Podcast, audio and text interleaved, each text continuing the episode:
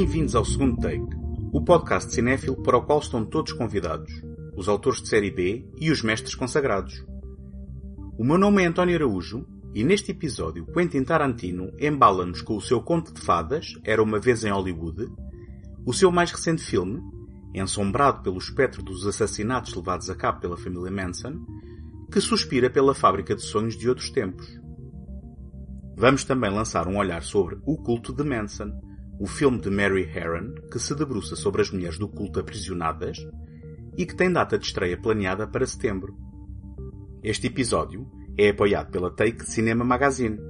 Em take.com.pt encontram críticas, artigos, passatempos, trailers e todos os números editados da revista.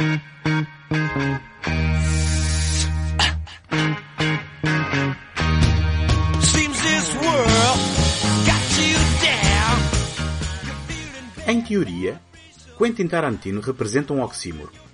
Um apropriador e reciclador de variadas formas de cultura popular, especialmente natureza cinéfila, no entanto assinando obras com uma identidade inconfundível e vincada do próprio autor.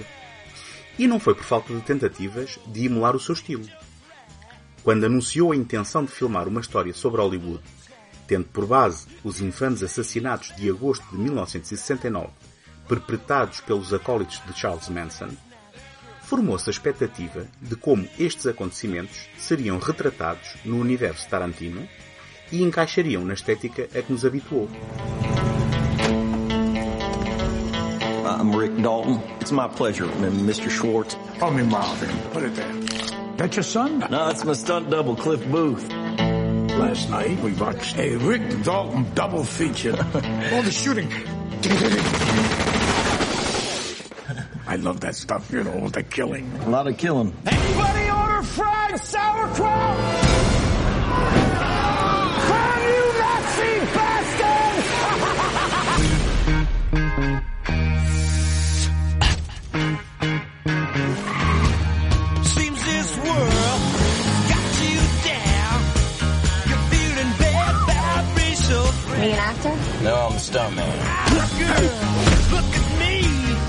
Still here. You can do anything you want to him.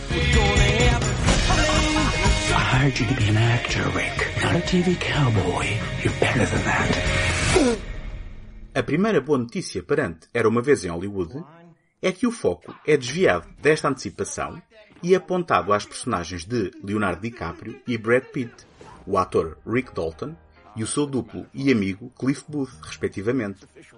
Isto, apesar da partilha do cartaz com Margot Robbie como Sharon Tate. O escritor e realizador não está interessado nos detalhes e motivações da chamada família, como deveria ser imediatamente óbvio, nem em produzir uma reconstituição dos factos. Aliás, nem sequer invoca o nome completo do cabecilha do grupo, tendo este texto feito mais do que o filme para o perpetuar. O que Tarantino encontrou nestas macabras ocorrências reais foi um paralelismo entre a procura, falhada, de fama de Manson, hipócrita perante os ensinamentos que impingia, mas não muito diferente neste particular aspecto de qualquer outra história de ambição em Hollywood, e o fechar da era dourada desta meca da indústria cinematográfica, tal como representadas pela evanescente estrela de Rick e as parcas oportunidades de trabalho de Cliff. Rick Dalton. Sam Wanamaker. Hey, Sam. Sorry about the wet hand. Oh, don't worry about it. I'm used to it with you. I just want you to know I'm the one who cast you, and I could not be more delighted that you're doing this. Oh, well, well, thank you, Sam. I, I appreciate it. That's a good part. Yeah, it is. Have you met Jim Stacy, the series lead? Uh, not yet. No, no. Well, you guys are going to be dynamite together. Well, it sounds exciting. Yeah, lightning in a bottle. now, Rick, about your hair. Oh, what about my hair? I want to go with a different hairstyle. What? Something more hippie-ish. You, you, well, you, you, you, you want me to look like a hippie? Well, think less hippie, more Hell's Angel. Rum, rum. Say, uh, Getting in Sa- your Sam, Sam, uh, you got me covered up in all this, uh, this junk. Uh, how's the audience gonna know it's me? I hope they don't. Era uma vez em Hollywood irá seguramente desconcertar alguns dos mais ferrenhos adeptos de Quentin Tarantino. Os ingredientes estão todos lá. A banda sonora, constante camada auditiva, que não só serve como tecido conjuntivo da experiência cultural dos habitantes deste universo, como contribui também para a qualidade encantatória e de conto de fadas, o ritmo paciente e deliberado, os longos diálogos, cuja relevância nem sempre é imediatamente perceptível, as inúmeras referências, tanto a filmes e séries da época, umas reais outras invenções da narrativa, como a títulos do próprio realizador. A novidade é a melancolia que trespassa o filme e as suas personagens. Rick considera que a sua carreira está acabada, depois de ter desistido de uma série televisiva de sucesso numa tentativa falhada de vingar no mundo da sétima arte. O produtor Marvin Schwartz, numa curta participação de Al Pacino, persegue Rick para filmar western spaghettis em Itália, o que ainda o deprime mais. Leonardo DiCaprio polvilha a sua interpretação de subtilezas que sublinham este estado de espírito, como o flutuante gaguejar, por exemplo.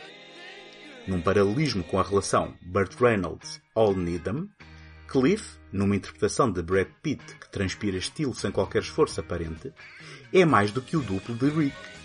É motorista, amigo e confidente.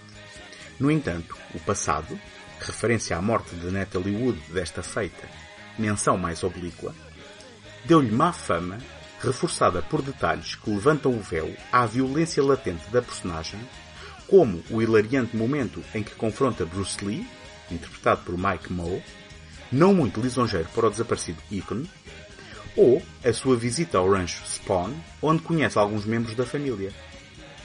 A narrativa episódica e esparsa centra-se no duo.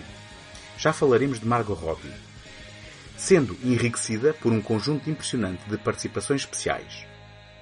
Damian Lewis como Steve McQueen, Bruce Dern como George Spawn, Timothy Olyphant como James Stacy, Dakota Fanning como Squeaky Fromm, Emil Hirsch como Jay Sebring, só para mencionar alguns dos nomes mais sonantes do restante elenco. Just, just- look, just, just just put them in the wardrobe, all right? Wh- What's it gonna hurt? Then if you need them, you got them, all right? And I gotta have a conversation with that wardrobe assistant, and man, she's a bitch. I just don't. I, please, Look, I, look, Randy, I, I- I'm asking you to help me out, man. If the, if the answer's no, the, the answer's no. Not not no with excuses. hey man, this ain't a Andy McLaughlin picture, you know.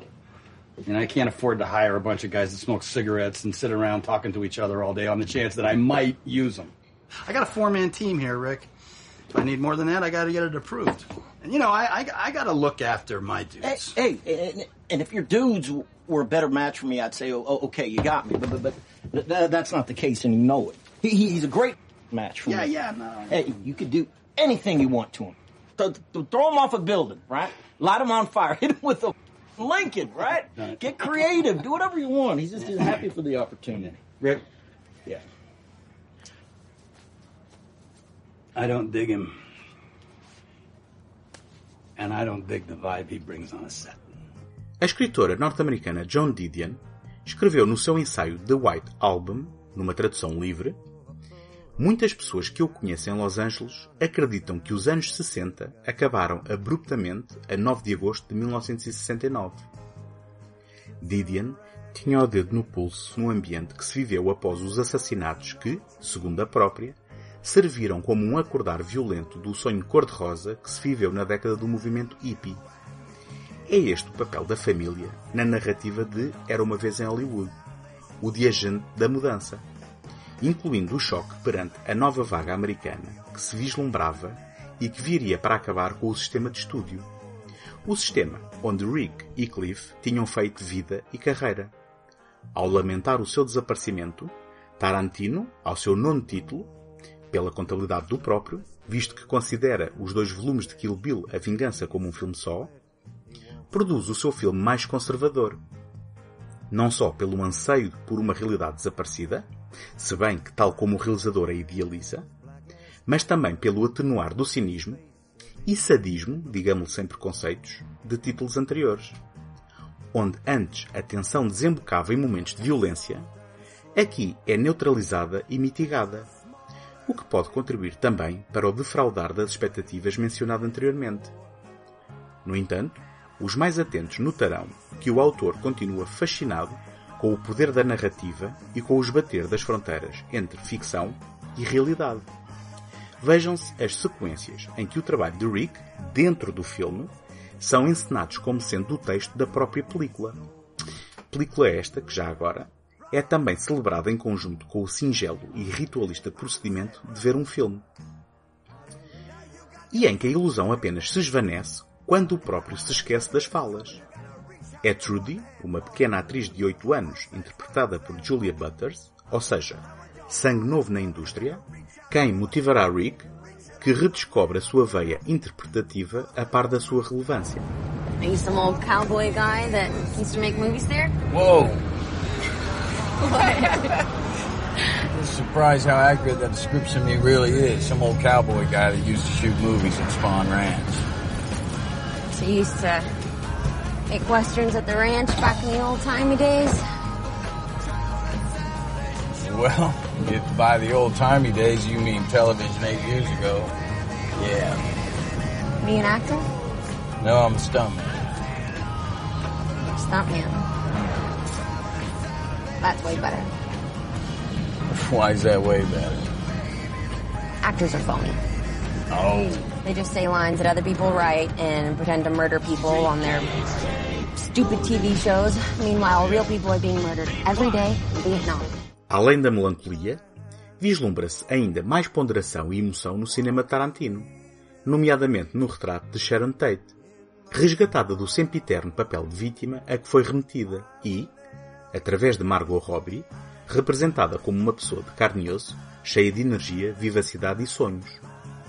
Confrontado em Cannes com a pergunta de um jornalista sobre os seus parcos diálogos, o escritor e realizador escusou-se a considerar sequer a premissa da mesma.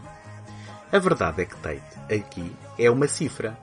É a mulher do famoso Roman Polanski, realizador em alta à data, a vizinha que mora do outro lado do portão, que separa os que atingiram o sonho daqueles que o veem por um canudo. É a estrela do futuro, a nova realidade à espreita ao virar da esquina. Num momento de pura celebração, dá-se outro exemplo de esbatimento das fronteiras entre ficção e realidade. Robbie celebra Tate ao entrar numa sala de cinema e assistir à projeção de Um Perigo em Cada Curva, um filme realizado por Phil Carlson em 1968 que a própria protagoniza. E o que vemos no grande ecrã é a real Sharon Tate ao invés de uma recriação com Robbie. Como podemos assistir, por exemplo, numa fantasia de A Grande Invasão, filme de 1963 de John Sturges, se este filme tivesse sido interpretado por Rick Dalton. One, please. 75 cents. What if I'm in the movie? What do you mean? I mean, I'm in the movie. I'm Sharon Tate. You're in this? Mm-hmm. I play Miss Carlson, the klutz. That's me. But that's the girl from Valley of the Dolls. Well, that's me. The girl from Valley of the Dolls. Really? Really? Hey, Ruben! Come out here. This is the girl from Valley of the Dolls. Patty Duke? No, the other one. The girl from Peyton Place? No, the other one. The one who ends up doing dirty movies. Oh. She's in this movie. Oh. Sharon Tate. Well, welcome to the Bruin, Miss Tate. Thank you for coming to our theater. Would you like to come in and see the show? Could I? By all means. Thank you. É na reta final, reminiscente de outra obra de Quentin Tarantino, que a violência latente aparece finalmente num momento catártico, bem ao estilo do seu realizador, voltando a colocar em causa, ou a questionar mesmo, o seu papel tanto no grande como no pequeno ecrã. Referenciando um enxerto que se pode ouvir no filme nomeado para o Oscar de melhor documentário de longa-metragem, referente à produção de 1973, Manson, realizado por Robert Hendrickson e Lawrence Merrick, elementos da família culpabilizam a violência na televisão como a origem para a violência no mundo real, fechando o ciclo de esbatimento de fronteiras entre ficção e realidade. Falamos de uma época em que havia hora marcada para ver televisão, e esta servia um papel de experiência comunitária, transversal aos vários estratos sociais. Nesse sentido, as potenciais vítimas eram tanto alvos como fonte de inspiração, inconsistência que Tarantino não deixa passar incólume e cujas consequências reclama para si como forma de terapia coletiva. Apesar da remissão do papel da família Manson para segundo plano, o conhecimento da sua história e dos assassinatos cometidos por alguns dos seus membros é fundamental para a relação de cada espectador com o desfecho de Era uma vez em Hollywood, ainda que este esteja mais interessado na elegia à terra dos sonhos do seu título. Era uma vez uma Hollywood em que passado e presente podiam conviver e beber um copo amigavelmente.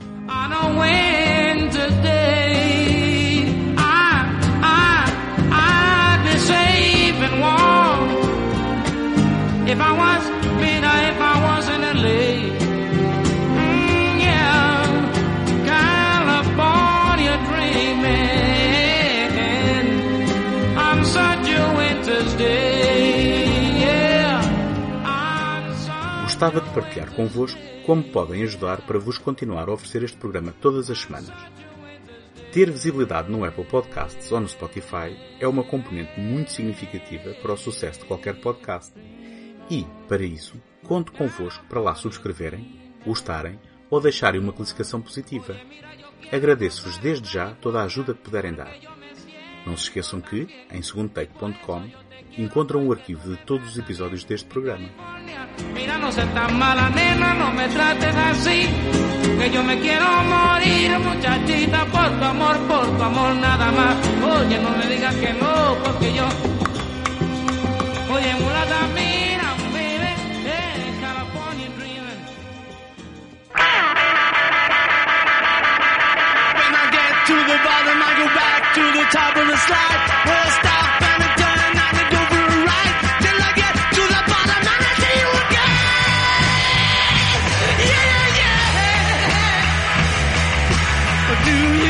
you, don't you want me to love you?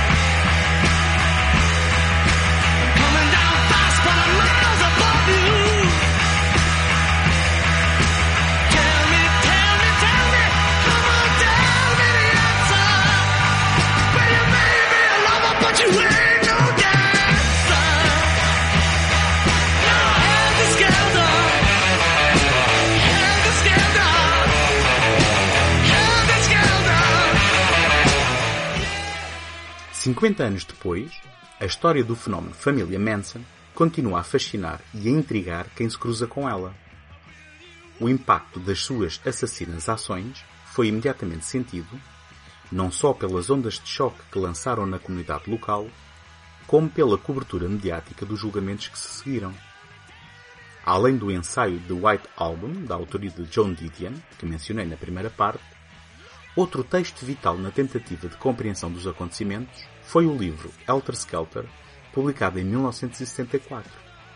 Escrito pelo promotor público que liderou o julgamento de Charles Manson, Vincent Bugliosi, em colaboração com Kurt Gentry, Helter Skelter é uma documentação exaustiva e detalhada da investigação, prisão e processo de acusação de Manson, tomando para título a expressão que designava uma eminente guerra racial apocalíptica, tal como esta professava, que, por sua vez, se tinha inspirado na canção dos Beatles com o mesmo título, lançada em 1968 no longa duração The White Album, encarado pela iludida família como uma profecia desse mesmo conflito.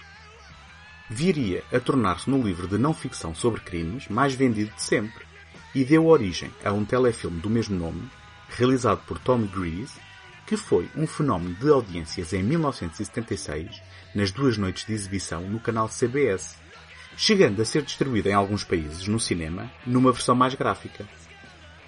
O impacto foi de tal maneira que o ator Steve Railsback, decidido a apresentar Manson com uma intensidade paranoica, teve muita dificuldade em conseguir sacudir o fantasma desta interpretação ao longo da carreira. Em 2004, Helter Skelter seria novamente adaptado para a televisão, desta vez com Jeremy Davis no principal papel, numa realização de John Gray. Logo na década de 70, produziram-se variadas obras, incluindo filmes de exploitation, que, de uma maneira ou de outra, referenciavam o cada vez mais popular cabecilha do bando. Sim, ouviram bem. A atenção mediática fez com que a popularidade de Manson tivesse aumentado proporcionalmente às vozes que o condenavam.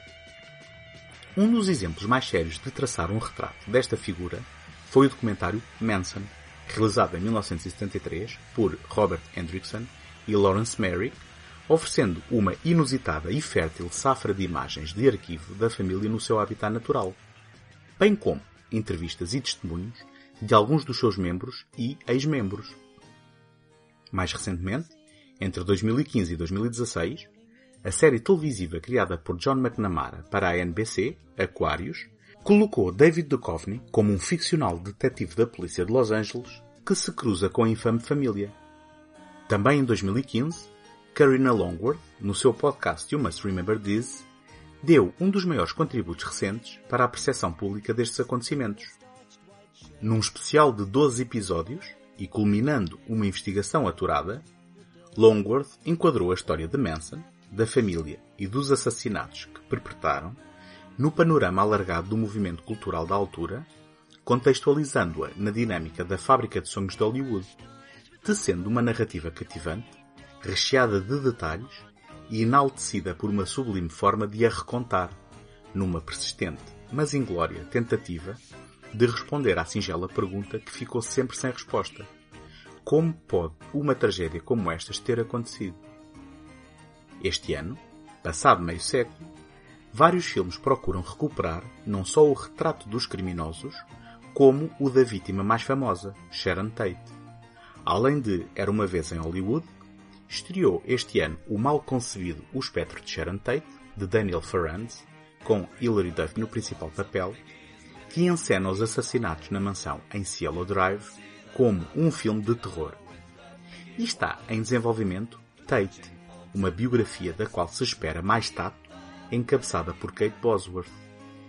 Por outro lado, vamos poder ver em Portugal, já em setembro, tem data de estreia marcada para dia 19, O Culto de Manson, no original com o título menos oportunista Charlie Says. Filme escrito e realizado pela dupla de psicopata americano Guinevere Turner e Mary Herron, respectivamente. I know everyone thinks we're these scary creatures who committed these horrible crimes. But we did what we had to do.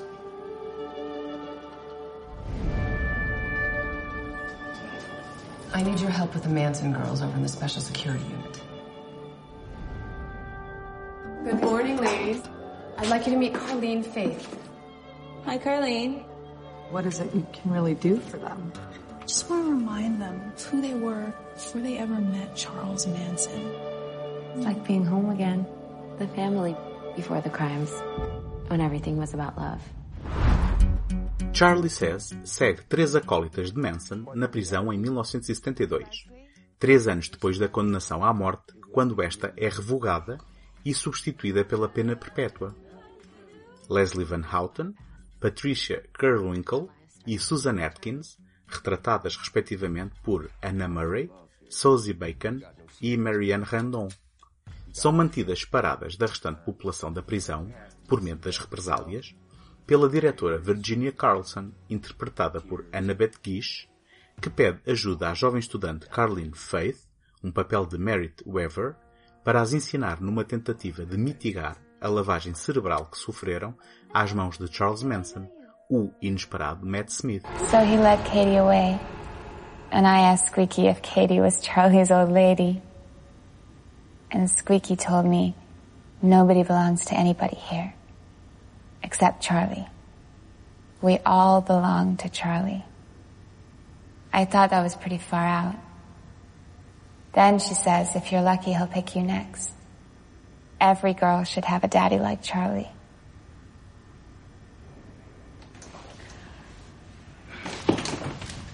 Something for you to take a look at for next week.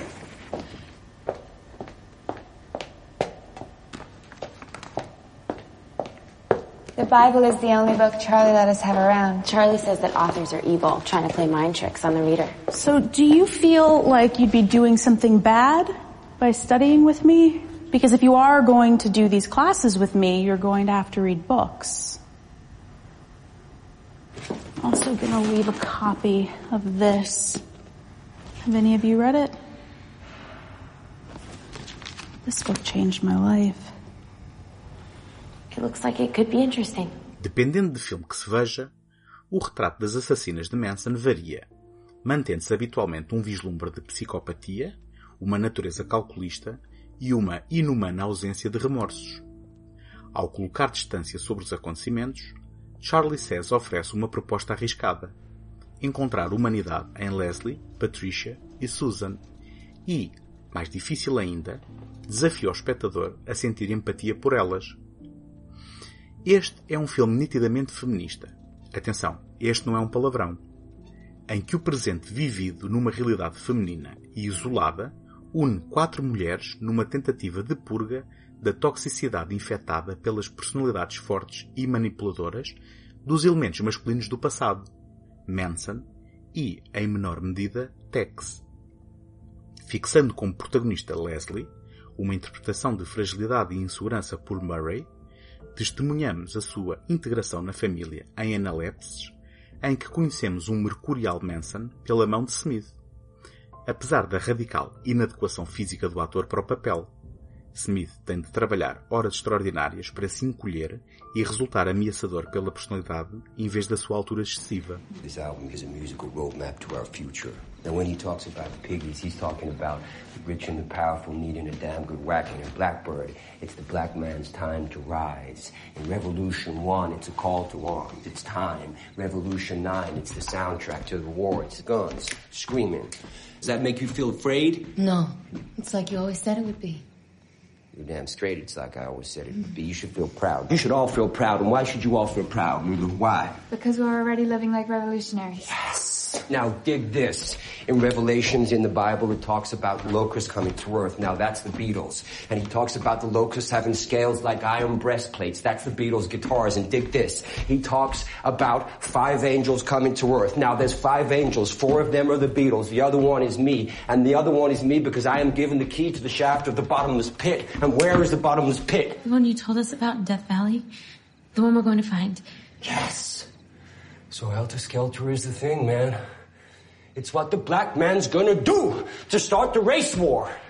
But just like the Bible says, I will lead my family to the bottomless pit and we will live out the war underground and we will expand to 144,000 and then we will come back like the 12 tribes of Israel. And when we come back, the black man will not know how to act or how to be or how to govern or what to do. And so we cannot leave. We cannot leave because you're white people and you will be murdered. You will be made into black slaves. And Tex, Tex, Tex is going to be sorry that he ever left our tribe. O que Charlie Says não consegue é, talvez, tarefa impossível. Independentemente do contexto de fragilidade emocional de cada acólito, da influência das drogas, da generalizada patologia antissocial e dos ideais de vida em comunidade, dar a perceber o efeito magnético de Manson que os levava a abdicarem da sua personalidade e individualidade para seguirem um homem de discurso absurdo e inconsistente que vivia de comida recolhida em latões do lixo, igualava violência a amor, bem como morte a vida, via-se como o quinto cavaleiro do Apocalipse, a par dos quatro elementos dos Beatles e conforme professado na Bíblia, dizia ser Jesus Cristo e, com os assassinatos que ordenou, tentou iniciar uma guerra racial apocalíptica que antecipou a ouvir um álbum do grupo musical inglês. Assassinatos esses levados a cabo pelos ditos acólitos.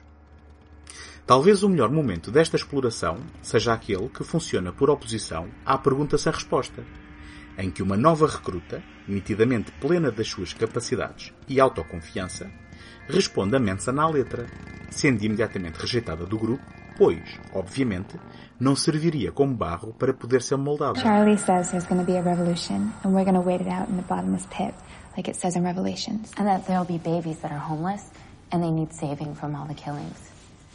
And then we'll stay underground and make music and make love until the violence is over. And then, and then when it comes time for us to rise to the surface again, some of us will begin to feel budding wings on our backs. Wings? Yes, some of us want to become winged elves. Me and Sandy, Squeaky. Charlie says it would happen. Carlene thinks we're crazy. No. I would never use that word. I'm just surprised to hear some of this stuff. You have to admit it's pretty far out. You must know that elves are mythical creatures, and therefore human beings can't turn into elves or sprout wings. Well, Heyman is no more far out than heaven and hell. Yeah, Charlie says that. No, but what do you think? Pat, do you still think it's possible that you will become a winged elf? Well, I guess not now. N- not not when we're in here. You become a winged elf whether you're in here or out in the world. O argumento baseia-se no livro The Family, The Story of Charles Manson's Dune Buggy Attack Battalion, por Ed Sanders, e referencia ainda The Long Prison Journey of Leslie Van Houten, por Carlin Faith, personagem central do filme. Dado este ADN, representa um braço de ferro sem desfecho seguro entre a evidência da culpabilidade destas mulheres e a sua expiação e arrependimento. Será possível perdoar crimes tão horrendos? Como conciliar a culpabilidade com a vitimização anterior? Um bom filme explora estas questões de forma equilibrada e inconclusiva, deixando ao espectador o trabalho de se debater à procura das respostas.